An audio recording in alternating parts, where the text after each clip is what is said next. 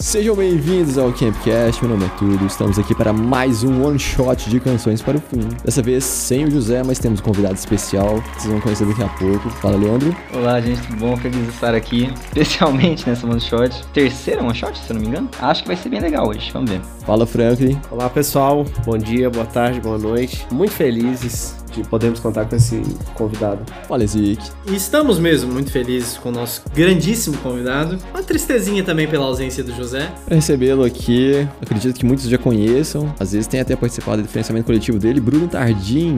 E aí, gente, é um prazer inenarrável estar aqui com vocês. Finalmente deu certo. Para o pessoal que está ouvindo, vocês também podem aumentar o modificador de sabedoria de vocês. É só adquirir o seu exemplar de A Canção dos Antigos. Ó.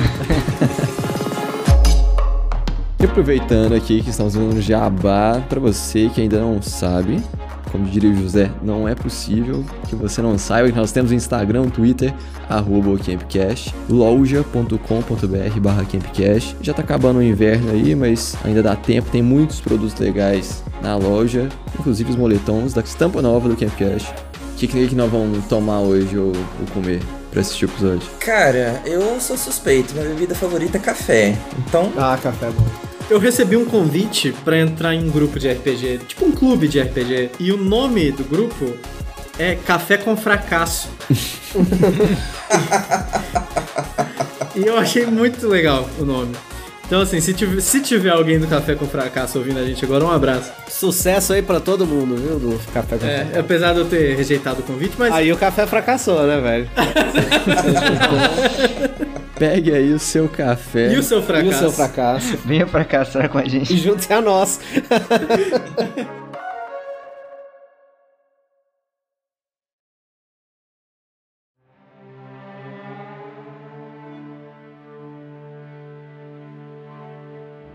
É um cenário familiar porque nós estamos na Baía das Águias, mas definitivamente não é a Baía das Águias que vocês conhecem ou que vocês se recordam da parte principal da campanha. Nós estamos perto de 200 anos antes dos acontecimentos principais da campanha, tá? Então, assim, é um mundo bem diferente. A própria cidade de Encosta Dourada é uma cidade que não existe ainda. Ela, pelo menos, não existe na sua forma como ela viria a ser. Até porque na campanha atual ela não existe mais também, né? Não. Mas ela viria a existir ainda e ela seria construída sobre futuras ruínas da pequena cidade onde vocês estão no momento. Qual é o nome dela mesmo, Bruno? Caeres. Caeres. Ah, a cidadezinha de Caeres não é uma cidade tão grande assim, consideravelmente menor do que em Costa Dourada. É uma cidade com muito menos glamour do que em Costa Dourada, inclusive. Vocês vão se lembrar daquela primeira sessão que em Costa Dourada era uma cidade ah, muito rica em tecnologia e em avanços mágicos, principalmente, né? Ah, isso tudo veio à ruína, eventualmente, é claro. Mas isso tudo ainda estava por se construir. E isso tudo viria a ser construído com a presença forte humana, com a colonização humana que viria a acontecer aí depois.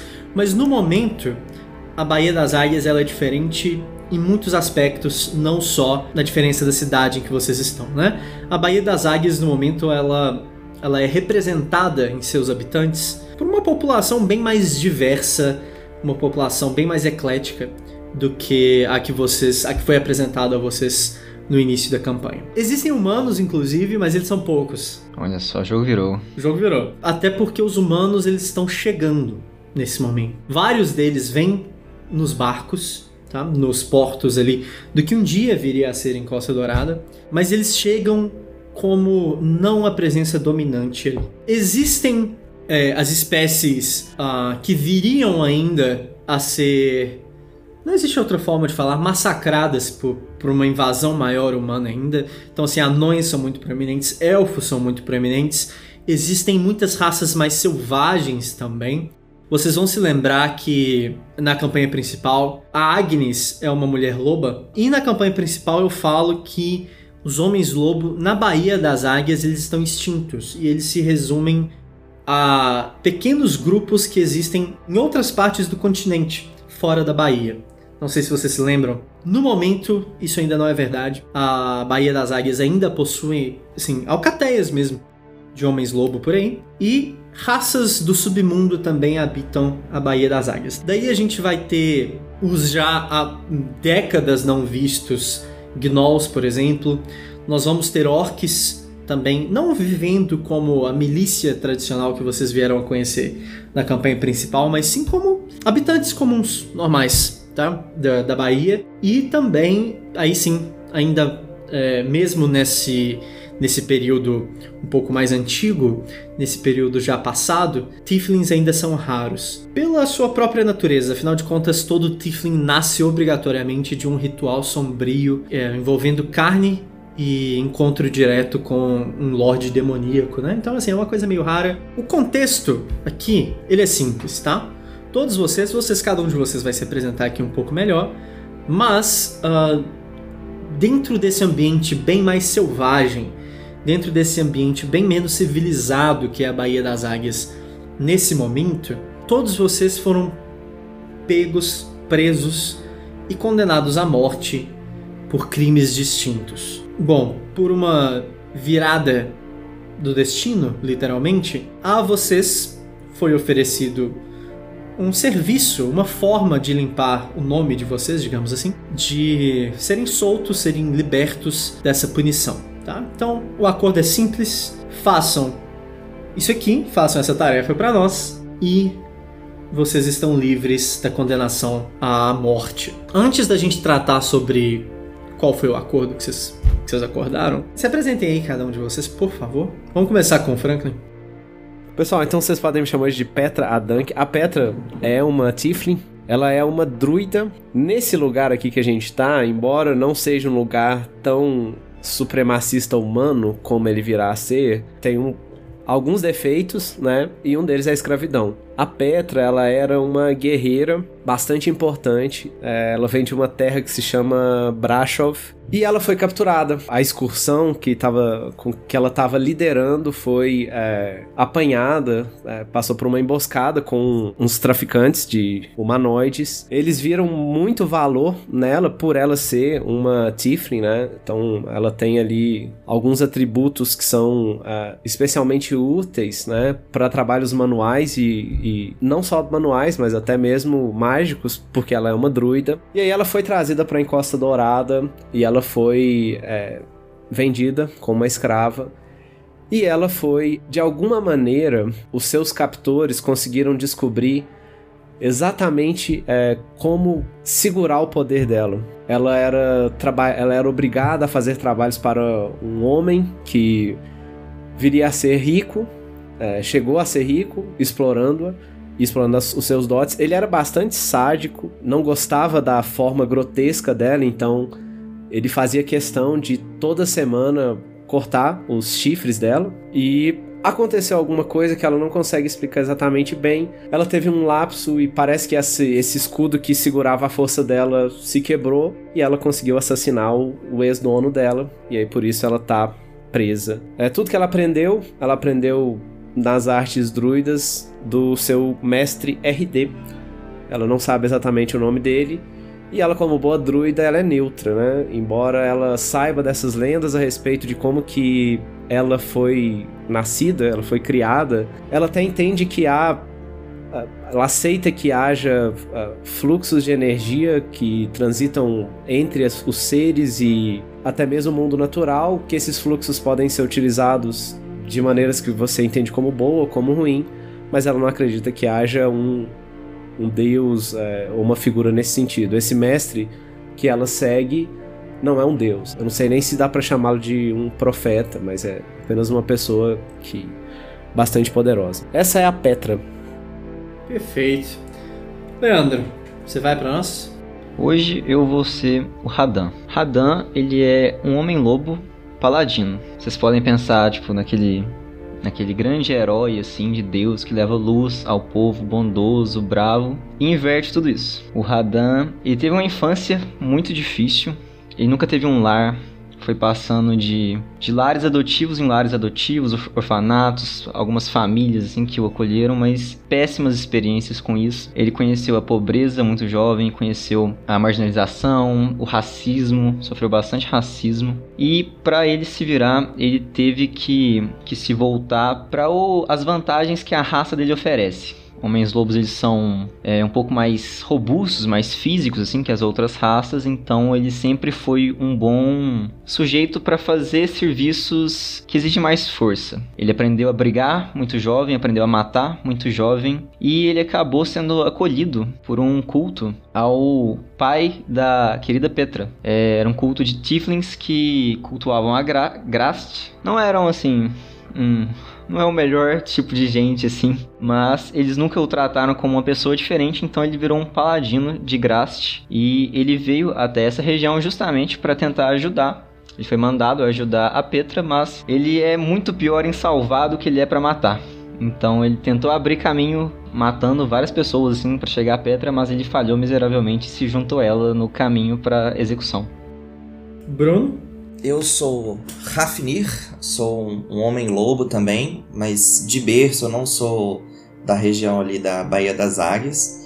A tribo do Rafnir vem do extremo norte, a região que em língua comum eles chamam de coroa de gelo. A tribo dele na, nas estações quentes eles ficam é, alojados, protegidos dentro dessa cordilheira no extremo norte e nos períodos frios eles fazem saem e fazem o que eles sabem fazer de melhor, que é saquear. Saquear e vender. E numa dessas, o Rafini foi abandonado na região ali da Encosta Dourada, porque ele era o mais franzino da ninhada, era o da família, do clã dele, ele era o mais é, inadequado para ser um grande guerreiro, um grande saqueador, mas foi uma boa oportunidade que ele teve porque ali ele começou a, a caçar, a procurar bastante briga. O Rafinir ele tende a ser encrenqueiro assim mesmo, até por isso que ele não costuma ficar bastante tempo dentro da, da cidade ali de Caeres, ele fica mais no, nos arredores, nas regiões mais ermas ali em volta. E o objetivo de vida dele é se provar um guerreiro valioso, provar que os líderes da tribo dele estavam errados. E nesse meio tempo ele coleciona é, troféus de caça. Então presas, garras, chifres, uma ou outra eventual orelha ali que ele vai juntando para fazer o, a coleção dele. E quando ele se der por satisfeito, ele pretende voltar para casa e se provar para os seus como um guerreiro valioso. E numa dessas, ele foi capturado por assassinato, tá aguardando aí a sentença. Túlio? Bom, meu personagem é um mago humano. Quem me ajudou a escolher o nome dele foi o César Caixeira, que já apareceu aqui no podcast. O nome dele é Rince Wind. Alguns devem conhecer já, mas enfim, é uma referência a uma série chamada Discworld. Assim como na série, ele é muito atrapalhado, assim, apesar de ser curioso. É, apesar dele não ter uma origem maldosa, ele, a partir do momento que ele foi contratado por um grupo que não vem ao caso, mas foi contratante dele. É, um roubo de identidade, mas um roubo de identidade de um, de um regente, porque, enfim, ele tinha muitas magias, ele sabia como, como fazer, mas ele nunca tinha feito, porque tinha medo. E a partir do momento que ele fez isso, que ele roubou a identidade de um regente, sentiu o poder, é, ele viu que ele perdeu um pouco desse medo e, e, que a curiosidade dele foi aguçada mais ainda. Então ele sentiu que fazendo coisas diferentes, e no, no caso coisas maldosas também, ele se sentiria melhor. E a partir daquele momento ele começou a estudar mais e, e enfiar nesse mundo de crimes, se juntando a, a, outros tipos de estudos e outras pessoas também que ele começou a ter contato. Apesar de ser muito solitário, ele tem muitas cartas na manga de que não contribuem muito para o ambiente assim comum do, da Bahia, mas que, que ele consegue se sentir bem. Então, independente do preço, se ele não estivesse sentindo medo, ele vai fazer. Porque é um, meio um modo dele escapar e de criar coisas novas para ele se sentir bem. Uh, é isso, ele não tem família, quase não é reconhecido. Assim, depois de muito tempo ele começou a ser andarilho e, enfim. Há de saber que muitas pessoas conhecem ele, talvez não por esse nome, mas pelas coisas que ele já fez.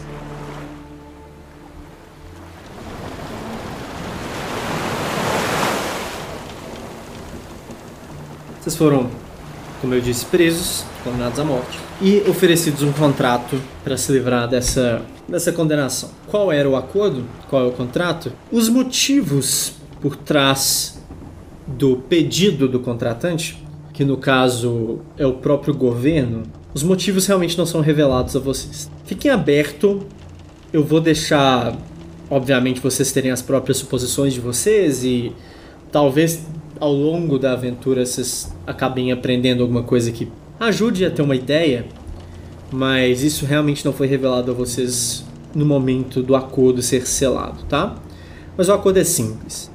A Baía das Águias, como eu disse, ela, é ela, está em um momento muito selvagem, ela está em um momento de mudança mesmo. Tem chegado muita gente nova, a Bahia está expandindo de certa forma em termos de exploração. Muitas coisas estão mudando de poder, mudando de mãos nesse momento. O pedido é simples: é necessário que vocês fossem até uma ilha ali próxima, que inclusive viria a ser muito relevante na campanha principal depois, apesar de vocês não terem ido lá e provavelmente provavelmente não vão, mas a relevância dela é inegável. Mas é pedido que vocês vão até lá, uh, porque supostamente, supostamente escavações teriam descoberto um antigo templo aos pés da Montanha Negra. E o serviço de vocês é simples.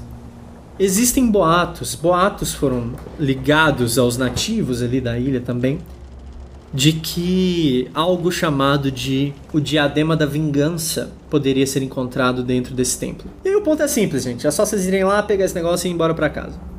Fácil. Fechou. Tá? Fácil, Fácil. simples, objetivo e claro. Uh, vocês estão na porta da, da, da entrada do templo o governo aí ali, né, da Baía das Águias teve a bondade extrema de providenciar uma poção de cura para cada. Tá? Pra... Nossa. Com a, que legal. Com a ideia, com a ideia de realmente manter vocês vivos.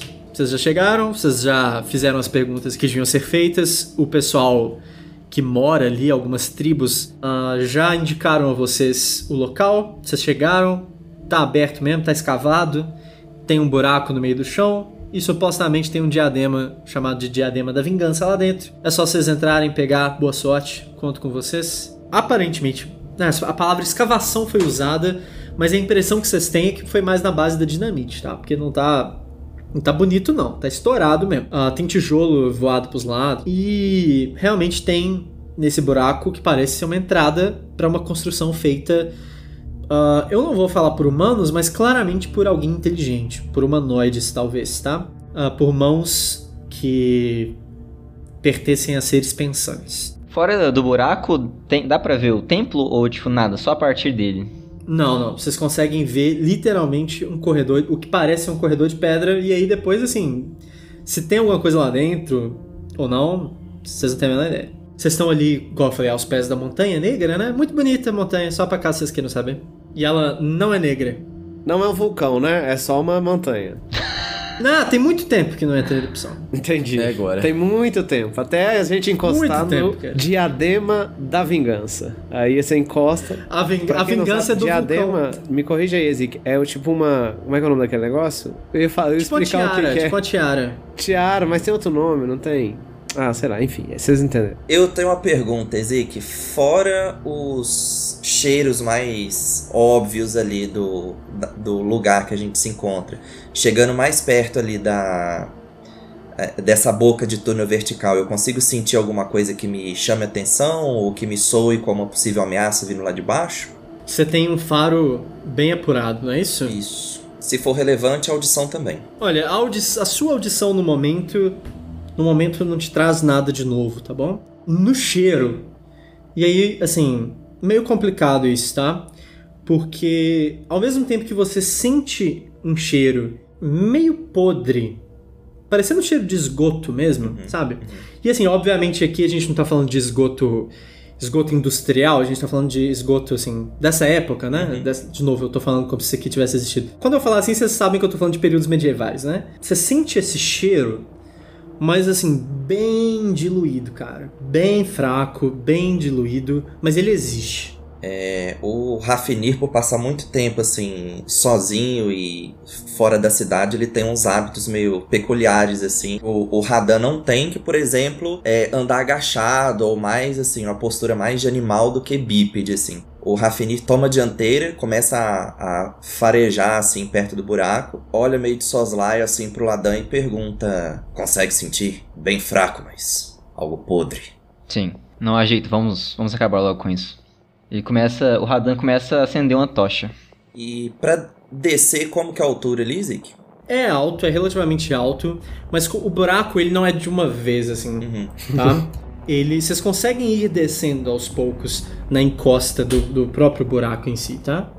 A Petra, ela é a única representante do sexo feminino nesse grupo, né? Infelizmente, ela foi é, violentada, né? não apenas é, pelos seus captores, mas também pelo seu ex-dono. Então, ela tem realmente muita dificuldade de confiar nessas pessoas aqui. Ela não tá. Bom, ela não acredita em clarevidência, né? Em que ela seria capaz de, sei lá, saber se alguém.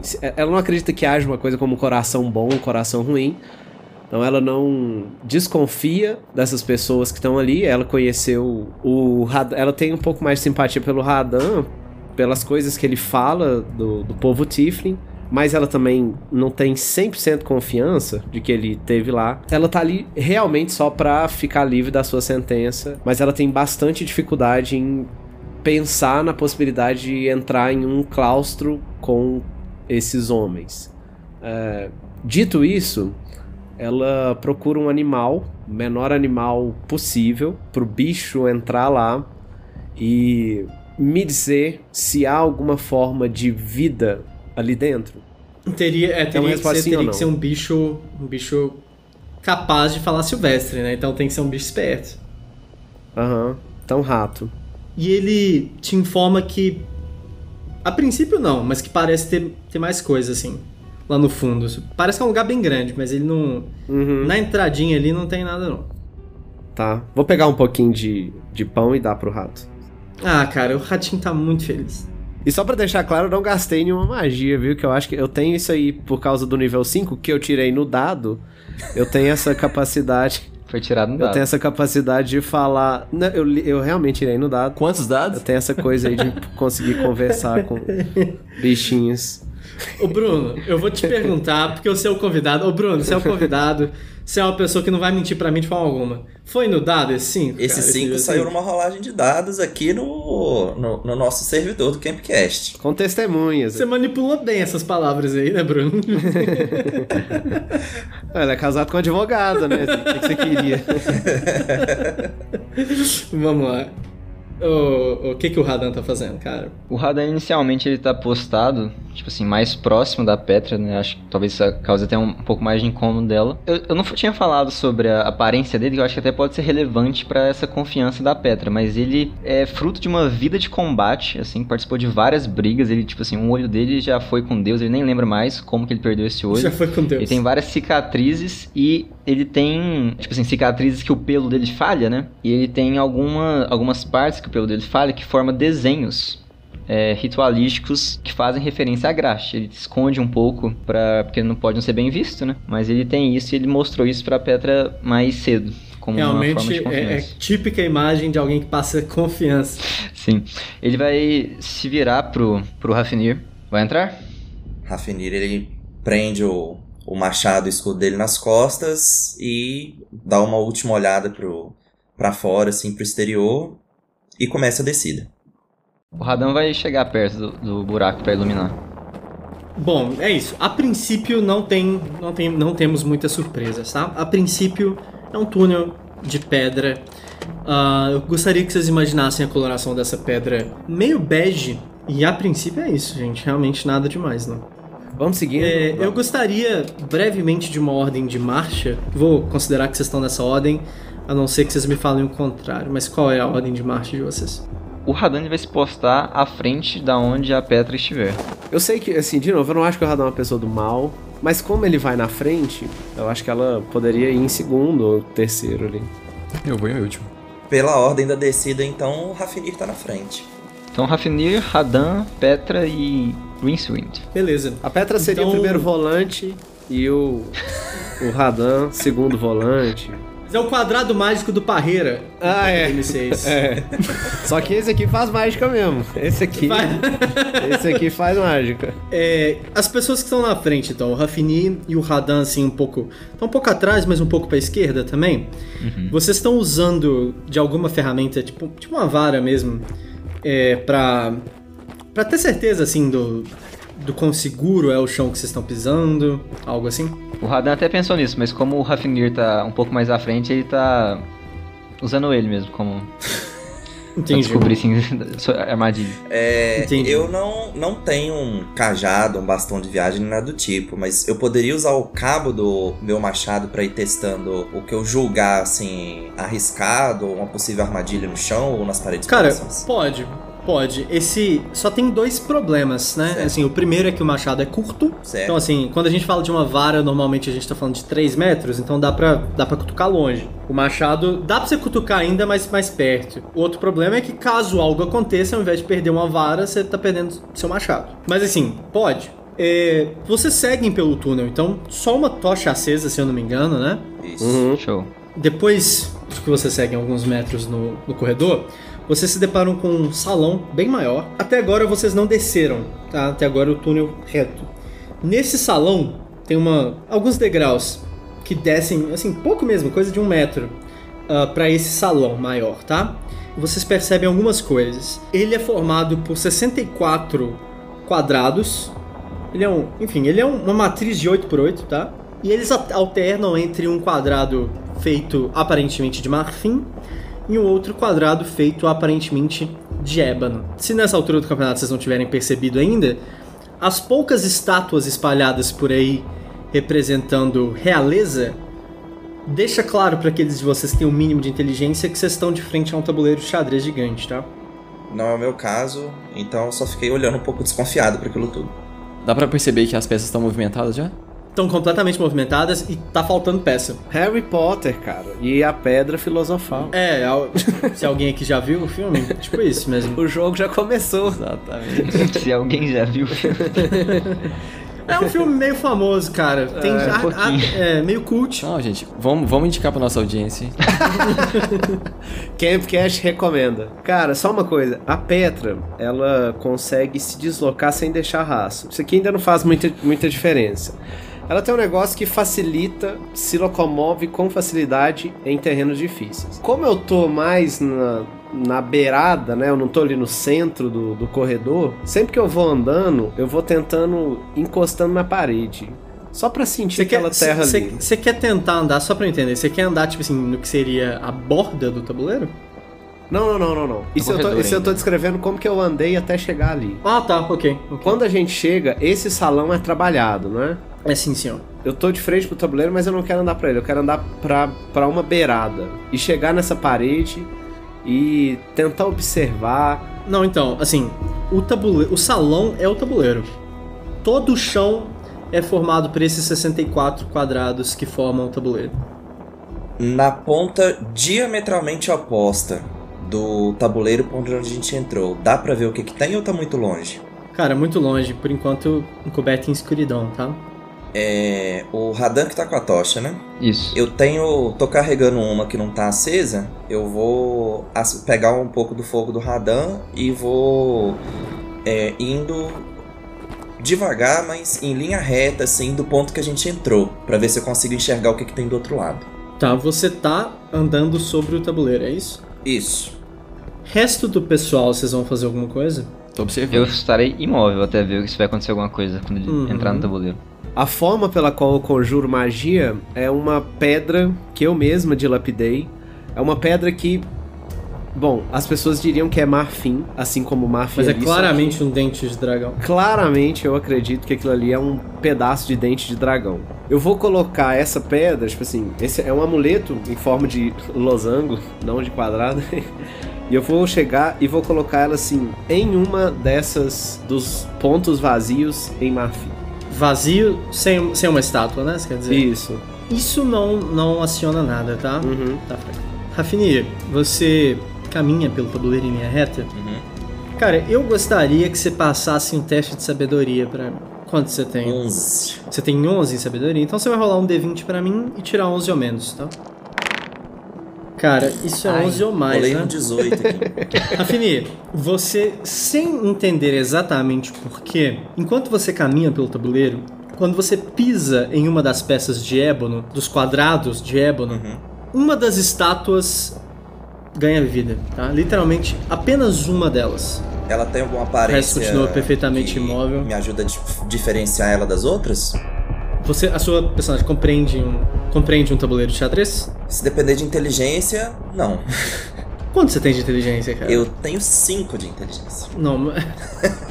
então não, cara. Então você não, você não consegue identificar assim. Beleza. Assim que eu vi uma das estátuas se mexendo, eu paro no quadrado que eu tava que causou esse movimento e fico em posição de alerta, com o machado e o escudo apostos. Perfeito. A estátua marcha em sua direção. Quem de vocês aqui entende como um tabuleiro de xadrez funciona? Hum, eu não acho que o Radan vai entender, não. Ah, acredito que o, o Reese Wind conhece, sim. É um estudioso. Ah, eu acho que a, a, a Petra tem, tem 13 de inteligência. Ela não é boa joga em xadrista, mas ela sabe quais são os movimentos possíveis. O mestre dela, o dono dela, jogava xadrez com os, com os amigos. Então tá, então aqueles de vocês que conseguem identificar assim pelo menos o funcionamento geral, vocês identificam claramente a estátua se movendo na direção do Rafinir como sendo um bispo. Aqueles de vocês que entendem um pouco a mais compreendem claramente que o, né, a peça em si se encontra na mesma diagonal que o Rafinir. Preciso me lembrar como que acontece no Harry Potter. o Rafini está numa posição que com essa movimentação o bispo já pode matá-lo? Perfeito. Rafini, saia daí. O bispo vai te matar. Você está na, na- Você não sabe jogar xadrez, homem? Eu falo muito. Tipo assim, eu me sinto tendo que ensinar macho mais uma vez como é que faz as coisas. O Rafinir não é muito inteligente, mas, né, como a mãe dele costumava falar, ele pode não ser muito inteligente, mas ele não é bobo. Tem mais estátuas na minha frente ou atrás de mim? Eu diria que tem mais peças atrás de você. Tá, então na cabeça do Rafinir, todas as estátuas são um problema. O Rafinir, ele vai avançar. Mas só, só uma dúvida, então, aqui. Isso não aconteceu no primeiro quadrado que o Ravenir pisou, então? Ele andou um não, não. Demorou alguns quadrados pro, pra isso acontecer, tá? Então o, o Você quer, você quer, você quer rolar? Rola um D6 pra mim, Rafinha? rola agora, peraí. Só pra gente ver, assim, não pode ter sido no sétimo e no oitavo, senão tá muito perto, mas vamos ver. Então, olha só, e como, como você começou andando no meio do tabuleiro, foi justamente uma das casas DOE, e como o dado é um D6, foi na casa D6 que, o- que, o- que o bispo foi te atacar, cara. Olha só, muito bom. O, o Rafinir vai é, ainda em posição de alerta, mas ele vai continuar avançando. Ah, a gente cria alguns problemas com esse avanço seu, tá? Mas antes disso, o que, que vocês estão fazendo, gente? Quando, assim que a, a estátua começou a se mexer, o Radan sacou o machado dele, o escudo. Aí quando a Petra grita isso, ele grita pro, pro Rafinir também. O que você tá fazendo? Volte pra cá! Então o Rafinir começa a ir pro, na interpretação do Radan, pelo menos pro lado errado, né? Entre você sair da casa D6 Uhum. e atravessar e até a casa D8, bonitinha, né? E, e sair do, do tabuleiro, 60% de chance de você entrar no caminho de outra peça. Certo, E 20% de chance de você entrar no caminho de outras duas peças. certo. Então vamos rolar essa porcentagem. Isso quer dizer que foi o pior possível. Certo. Caraca. Eu entrei no É. caminho de duas peças, então. Você entrou no caminho de duas peças, cara.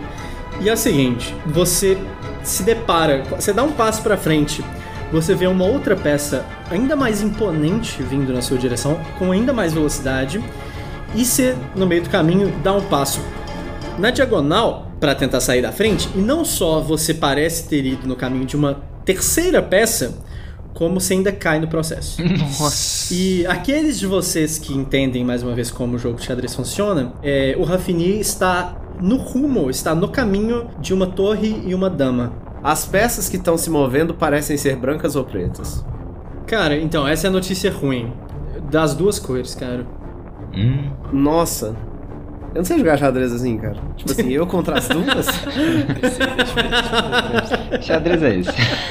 A gente consegue beitar peças, né? Pra elas irem até uma direção e depois sair do quadrado. Talvez dê pra você fazer isso pra ajudar o Rafinir. Qual que é o animal mais rápido que eu consigo me transformar? Não tem plantas aqui dentro, né? Não, cara. Vou lá, vou virar uma, vou virar uma onça. Eu vou correr em direção ao Rafini, mordê-lo e tentar jogar ele no meu ombro. Meu. Aonde você tá mordendo? Só por curiosidade. Você tá mordendo o Rafini como, assim? Você tá mais, tipo assim, pegando ele gentilmente pelo Pegando ombro ou você ele tá, gente- tipo assim, esmagando o crânio? Não, não, não. Eu tô pegando ele rapidamente, causando a menor quantidade de dor possível nele. É, num braço. tá bom, cara. Vou correr em direção ao outro lado do, do- do coisa. Que é o mais próximo, né, de você. O outro lado, a saída, tipo assim, a entrada É. da, da coisa, é, tá a entrada. Não, já não, tá bem não, perto não, da saída não, não, já. não. O lado oposto É. de onde vocês entraram. Isso, é, eu quero ir pro lado oposto de onde nós entramos. Isso mesmo. Isso, perfeito. Cara, a gente vai fazer o seguinte. Eu gostaria de que você fizesse um teste de destreza pra mim, Uhum. pra você chegar até o Rafini antes dele ser atacado. Simultaneamente a isso, o, o Radan vai virar pro mago é, e vai falar: é, Você entendeu o que está acontecendo aqui? Vou só jogar o D20, Tá, vai aí lá. você me diz o que aconteceu. Ah, cara, foi. A onça, passado. a onça tem mais de 11 de destreza. Ué, eu tenho 10? Não é possível que a onça não tenha 11. Não, tem. Onça, onça é destra. Mas então, Ok. você corre na direção do Rafini.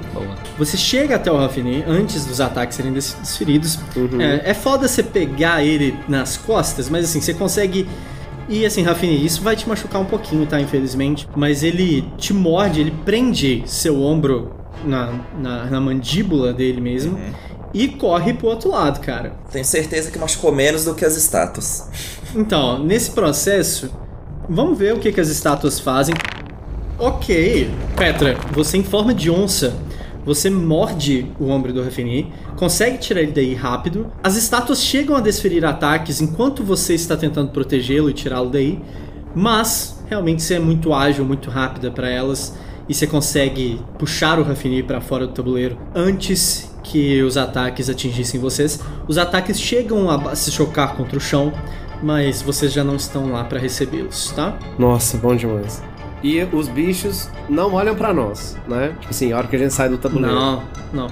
E essa mordida aí, por mais gentil que você tenha sido, você tinha que prender ele firme, né? Tinha. Ah, Rafini, se você não se importar de tomar um D6 de dano aí dessa, dessa mordida. Seis? Ah, eu sabia. É, seis. Caralho, Eu velho. sabia. Nossa.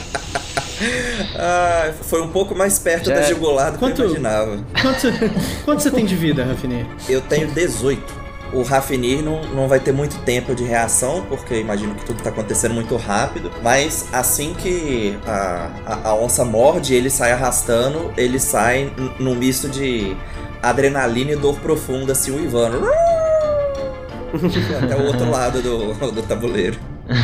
Perfeito, Legal. cara, perfeito. Tadinha, tadinha dela. É vocês dois, né? O- a Petra e o Rafini. Vocês se veem do outro lado agora. Algum de vocês tem, tem algum tipo de iluminação? Não, né? Não mais. O Rafnir, ele tava com a tocha acesa. Imagino que a tocha tenha se apagado, ou, enfim, já não tá mais comigo quando eu caí, né? Não, mas vamos lá. Eu tenho visão no escuro. Hum, é, 15 então você não enxerga com perfeição, né? Uhum. Mas você consegue ver assim, como se fosse uma sala escura levemente iluminada pela lua através da janela, por exemplo, tá? Então você consegue ver contornos, você consegue ver um pouco de distância. Aham. Você percebe que esse corredor de pedra ele segue depois do tabuleiro, mas que ele se encerra rapidamente, tá? A sua sensação é de que existe um abismo logo ali, tá? Uhum. Porque de repente você para de ver as coisas e você chega a sentir tipo um, tipo um ventinho gostoso soprando. Cheiro diferente vindo dali, Zezik? Cara, você sente cheiro, um cheiro um pouquinho diferente, mas você não consegue bater a mão em quê, Tá. tá? Aquele cheiro que eu tava sentindo na entrada ficou mais forte, mais fraco, sumiu, continua a mesma coisa. Tá um pouco, por incrível que pareça, um pouquinho mais fraco. Tá. Esse cheiro que você não consegue definir exatamente o que é, ele vem levemente acompanhado do que parece ser carne antiga, carne velha. Ah, e aí eu, eu não tô falando de carcaça apodrecida, eu tô falando assim, quando você tenta armazenar uma carne na geladeira por muito tempo Uhum, e ela fica meio velha, esse cheiro. beleza. Ah, do outro lado, nós temos o Radan e o Rincewind. O negócio é conseguir achar, tipo assim, os quadradinhos que não tem nenhuma peça naquela linha de ataque, sabe? Na teoria, considerando todos os ataques possíveis ali, a gente vai ficar em risco. De muitos lados. Mas assim, eu acho que é a única solução se quiser passar por ele, né? Uhum. É, Ezequiel, o- os peões estão todos avançados? Ou tem a- alguma linha da, de alguma casa que tá na original, na segunda casa ainda? Não, cara, a maioria dos peões foram destruídos, alguns estão estão para frente do tabuleiro. Tem, cara, tem dois peões na, na, na casa original só. Quando é vida calma, assim, pela quantidade de peças e o, o Rincewind que sabe jogar, ele consegue identificar uma rota segura? Depende, o Rincewind ele é bom em xadrez? Olha, olhando pelo meu chess.com aqui. não, é assim, eu acho que tentar encontrar uma rota onde que os ataques. Não, perfeito, Estão pra- perfeito. Mas e aí, a pergunta que eu te fiz, o Rincewind é bom em xadrez ou não? Ah, ele é um mago, ele é inteligente. Qual é a inteligência dele? 14. Tá acostumado né? com fórmulas. Dava pra ser melhor, hein, cara. Vamos ver se ele não tem um lapso de, de memória aí, vamos ver. Rola 14 ou menos aí, velho, vai. Uh! Ah, não. Você montou quatro rotas diferentes. Opa! Escolhe. Então, é, tendo quatro rotas diferentes, você fala, tá muito fácil isso aqui, Rodan. Tem aquela rota ali passando perto do, do, do peão da casa D6. não, não, D6 é a casa ali. É, já, não, né, cara. do peão. D6, D6. A única que eu não podia É. falar. falando. Da F7 ali, ó, tem um espacinho ali, ó, tá só o peão na frente, então não tem nada pra atacar. A gente vai passar ali, virar na diagonal, onde o bispo tinha saído e ir embora. Aham. O Radan não entendeu nada que você falou, ele só falou, vai na frente. E aí eu já, eu já pulei na primeira casa, onde que eu vi que tava aberta, atrás do peão. E a hora que eu vi a diagonal aberta, assim, sem muitos perigos, é, no espaço que o bispo tinha saído, eu corri e chamei o Radan pra ir comigo. É, aí não tem muito mistério, né? Conseguem seguir a rota traçada pelo Rincewind, então. E o Radan, assim, não é muito esperto, mas seguir uma pessoa ele dá conta, né? Quando eu chego do outro lado, eu tô levando tocha. Tô com minha tocha acesa. Todo mundo passou aí do, do, do tabuleiro bonitinho. Rafenir tava sentado, tentando tampar o. estancar o sangramento aqui no ombro dele. Quando o pessoal atravessa, ele só dá uma escarrada de sangue pro lado, vira com a cabeça assim pro Radan e pergunta: Por que, que vocês demoraram? Não sai andando na frente assim sem avisar. E vocês conseguem ver que realmente, depois de cerca de 3 metros de corredor, o corredor acaba e tem um penhasco, um buraco. Aparentemente, assim, sem fim, vocês não conseguem ver o fundo dele. E daí vem um ventinho. Vocês conseguem ver duas coisas. Um, uma ponte de madeira decrépita, uma ponte assim. A impressão que dá é que se, se pisar, cai mesmo, viu, gente? Mas assim, é o único caminho que tem de passagem pro outro lado. Olha que legal. E vocês conseguem ver que existe no lado direito de vocês, assim, vocês têm um penhasco, né? Na parede cavernosa do lado direito de vocês, no que seria o interior da terra mesmo, existe um buraco. Que- Qual é a circunferência desse buraco? Circunferência desse buraco? Cara, um metro de diâmetro só. Essa parede onde tá o buraco, ela não é escalável, é tipo assim, ela não tem recessos, alguma coisa que dê pra usar de degrau, não. É uma parede cavernosa. Então, assim, se você for um excelente escalador e quiser tentar a sorte, dá pra ir. Eu já ouvi falar que o onça escala muito bem, Pedro. É, isso que eu ia falar. É isso que eu ia falar também. Eu me sinto mais protegida na forma de onça do que na forma de Tiflin. Naquele momento, naquele momento ali. Uhum. Quando a gente chegou lá, eu continuei com a forma de onça. Fiquei lambendo a minha patinha e tal, tentando sentir um cheiro. Eu não sei se. sentei, sentei com uma onça observando aqueles homens aprendendo a jogar xadrez. É, O cheiro você já me explicou, Ezik. E sons? Algo diferente que é, desperte minha atenção ou meu senso de perigo ali nesse lugar que a gente tá agora, com a ponte e o, o abismo? Rola um D6 rapidinho, coisa rápida. Quatro. Não. Nada. Aí, a hora que o, o pessoal chegou com a tocha, eu, como onça ainda, queria chegar lá na beirada, próximo desse buraco, e tentar pensar qual seria a possibilidade de eu conseguir fazer esse pulo. Tipo assim, e me agarrar, sei lá, com as minhas garras. É um salto fácil pra essa onça? Não, mas dá, é, é fazível. Aham. A ponte tem um comprimento de quantos metros? 10. Alguém tem corda? Das poucas coisas que o Rafinir tá carregando com ele tem um- uma cordinha utilitária. Isso é bom. Um arpel pesa 3 quilos, beleza. Tô fazendo essa conta aqui, tô olhando isso aqui como onça, abri a boca um pouquinho, sentei assim só nas patinhas de trás, um pouquinho sem paciência.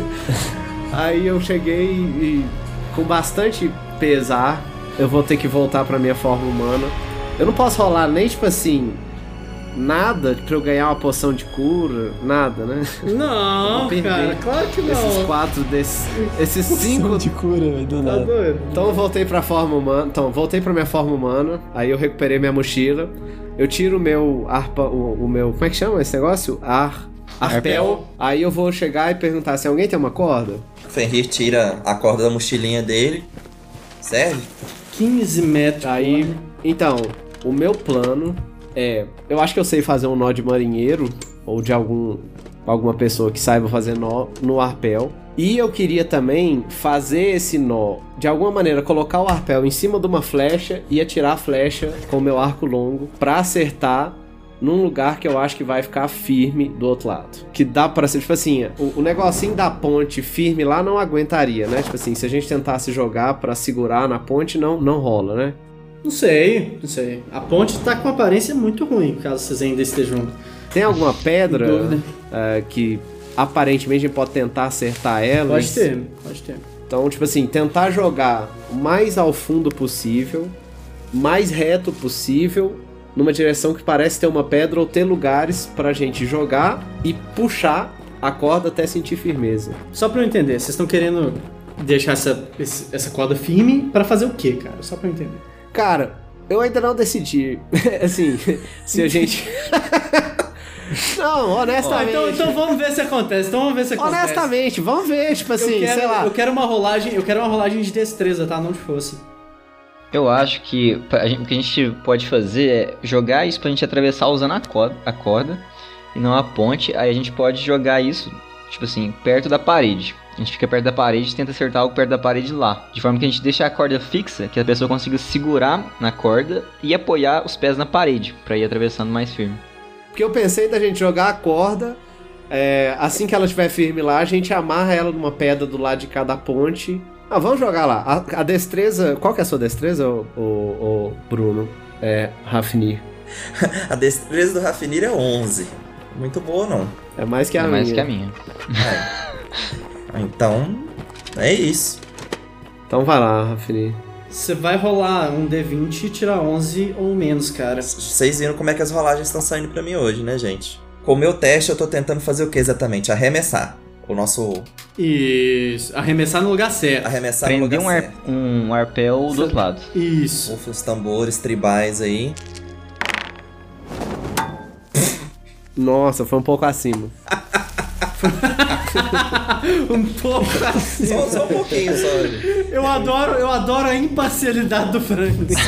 Foi um 19, tá? Só, só Um um, pouco acima, só um cara. 19. Nossa, por favor, não perde a porra da corda.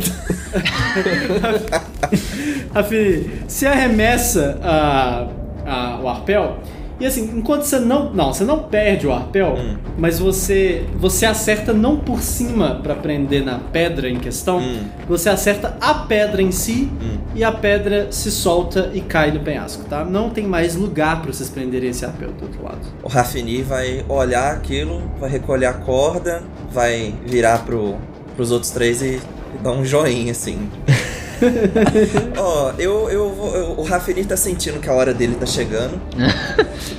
Mais literalmente do que os ouvintes podem imaginar aí. Ele vai virar o seguinte: ele vai enrolar a corda, aquele, aquelas voltas em X aqui pelo tronco dele, vai virar pro, pra Petra, pro Radan e pro Rinso e te falar o seguinte: eu fiz essa cagada, eu vou tentar consertar. se der certo, bem, se não der, lembrem-se de mim. Eu vou fazer o seguinte: pelo lado da parede. Ele é relativamente bom de escalada. Então, meu plano é o seguinte: eu quero usar a parede que tem aquele buraco. Não sei se eu consigo chegar do outro lado, mas tentar firmar a corda do outro lado pra servir de, de, de passagem pro, pra galera chegar lá. Herói. Você quer amarrar a corda do lado de cá e ao invés de tentar jogar ela pra lá, você quer levar ela você mesmo. Isso, isso mesmo. Quanto você tem de escalada? Ó, pela regra aqui, é, deixa eu só. É, é, pelo- vamos, vamos pela regra. Vamos, Por favor, né? Afinal, re- respeitando o advogado presente, regras existem pra serem seguidas. Não, cara, então, então não. Então eu vou Então não. respeitar o advogado. Bom, eu tenho 89% de chance de ser bem sucedido numa escalada. Não, não. Você tá cara. brincando. Nossa, cara. Então vamos lá. É, por favor, rufem os tambores tribais aí, rolando meu descente escalada. Ah, Bom, Rafini, bora lá. você é um grande escalador, cara. Obrigado. Grande.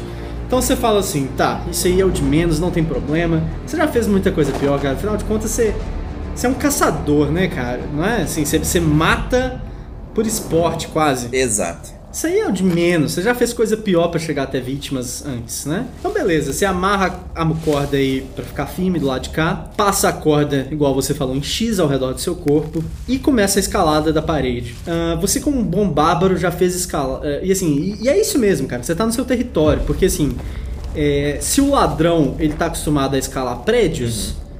Você, tá esca... você é um bárbaro, você tá acostumado a escalar a natureza mesmo. Então, assim, é morro muito íngreme, é, é- é parede cavernosa, é isso que você faz. Aí. Então, assim, você vai, você, você começa a escalar a lateral da caverna, seus amigos, seus amigos do caralho, né? Seus colegas Que isso, velho. ficam meio assim, ah, será que vai, será que morre? Mas tá indo, cara, tá indo bem, você percebe que você tem um domínio completo da situação, você passa pelo buraco.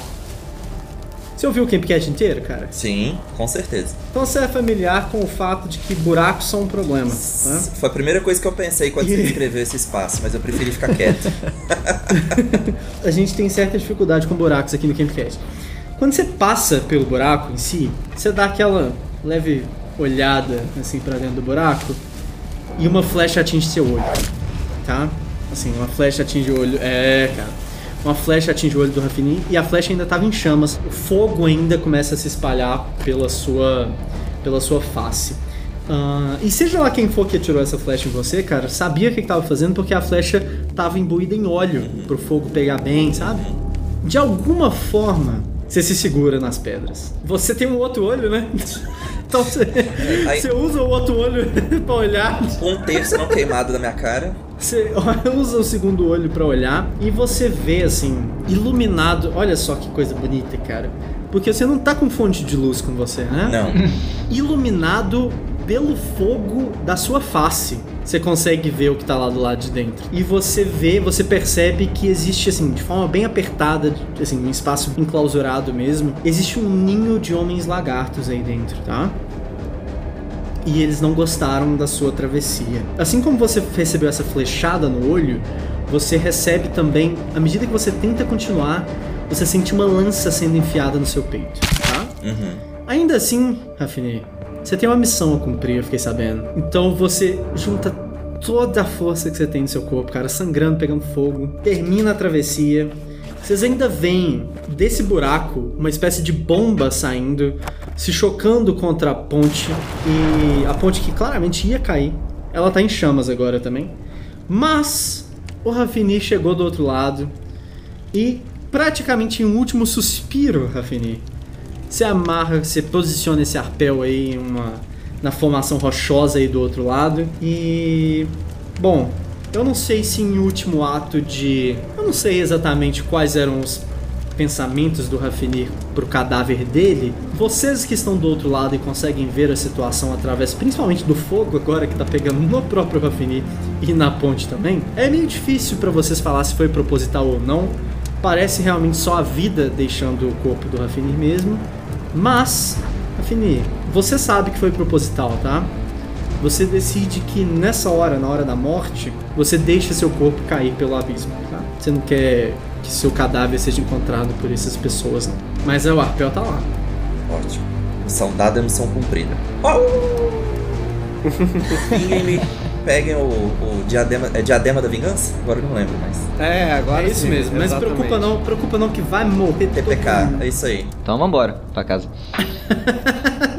O Rincewind sabe que eles acabaram de perder um dos companheiros ali do, do, do grupo, né? É, o, o, o Radan, durante todo o percurso dele, tava pensando, esse cara é um idiota. Uhum. Aí depois que aconteceu isso, ele falou, ele é um idiota, mas ele é muito empenhado. Ele é, ele é um idiota corajoso. Ele é um idiota muito. É, exatamente, ele é um idiota muito corajoso. Meio que foda-se, mas assim, a gente descobriu que tem inimigos agora também. né? Uhum. A ponte tá pegando fogo e aí isso aumenta a iluminação, aumenta o que vocês conseguem ver.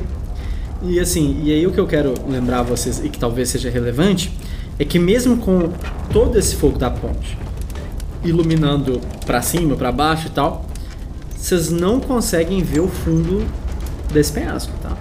nunca é fácil perder um colega, né? Tipo assim, lógico que ela não fica feliz com o acontecimento e ela sente, né? Porque foi, foi bastante dolorosa a morte, né? Do, do nosso grande Rafini. Então ela, ela vai pegar um pouco de, um pouco de terra, é, tentar pegar ela de uma maneira mais pulverizada e, assim, sem se expor para o negócio do, do que tá jogando flecha, jogar lá no, no abismo e esperar que ele não esteja sentindo mais dor e que esteja em paz. Com a visão no escuro de 15 metros, ela consegue ver os bichos? Não. Ela consegue levemente distinguir o buraco lá na parede. O buraco? Não tão levemente porque tá, tá com fogo, né? Aham. Vocês têm alguma magia que dá pra diminuir a visão do buraco, tampar ele de algum jeito? Tem. Obscuring Mist, né? Então vai fazer uma névoa. Névoa obscurecente.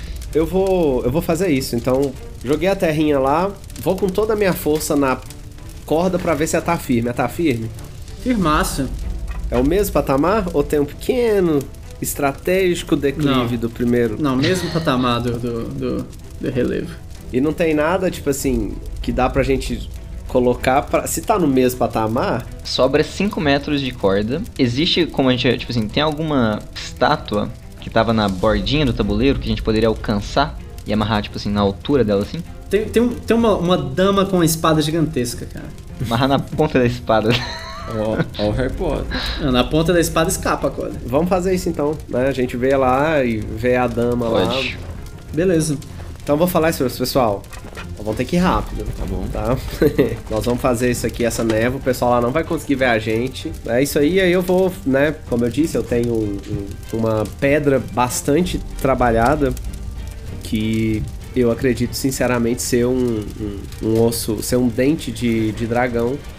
E aí eu faço lá a minha magia, me concentro muito no, no buraco de onde veio as coisas. É, a Petra conjura a névoa.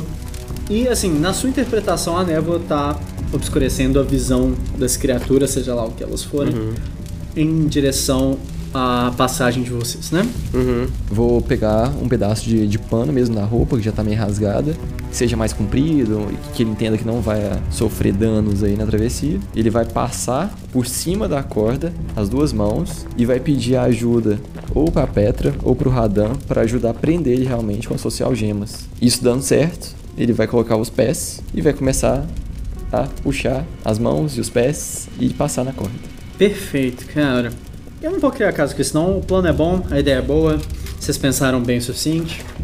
O Rincewind atravessa pro outro lado. Boa.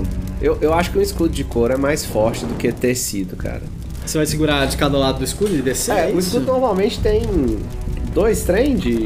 Tipo assim, por dentro da gente passar a mão ou esse meu tem só um? É, um pra você segurar e o outro fica preso, tipo, no seu antebraço, né? É, basicamente. Pode ser, cara, pode ser. Então vamos lá. Segurar um de cada lado e descer. Ok, falta você, Radam. Vou usar o escudo também. Tá, beleza. Não, tá tudo bem, tá todo mundo seguro do outro lado. Do outro lado, entretanto, c- vocês têm algum tipo de iluminação com vocês, além do, de tudo que tá pegando fogo atrás? Eu tenho mais tocha.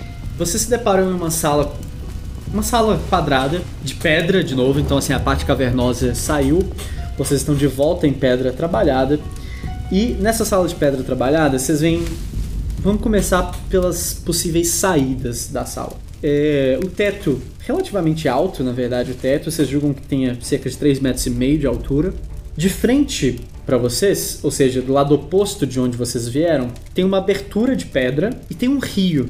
Literalmente, um rio. Tranquilamente, tá? Não é um rio ruidoso, um rio muito ah, turbulento, não. Há águas relativamente plácidas.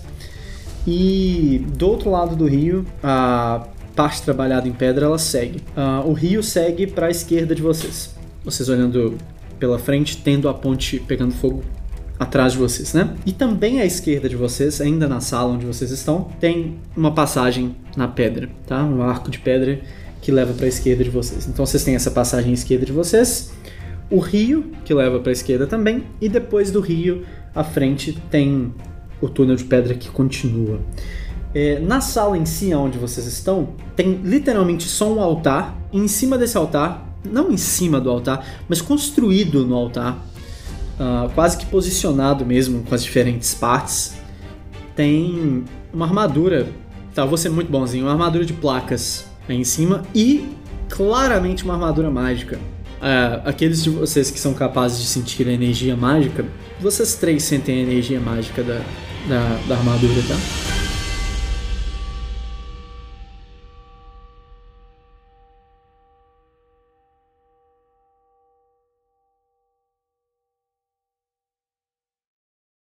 Cara, tá muito engraçado. E assim, Bruno, gostei muito de você como pessoa e como jogador, cara. Oh, muito obrigado. Com certeza. Também, cara. Valeu, gente. Eu, eu falando como mestre, eu gostaria de te ter como jogador mais pra frente de novo. Oh, tá? legal. Agradeço. Valeu demais. Eu também. Foi muito bom participar da mesa aqui, gente. Valeu.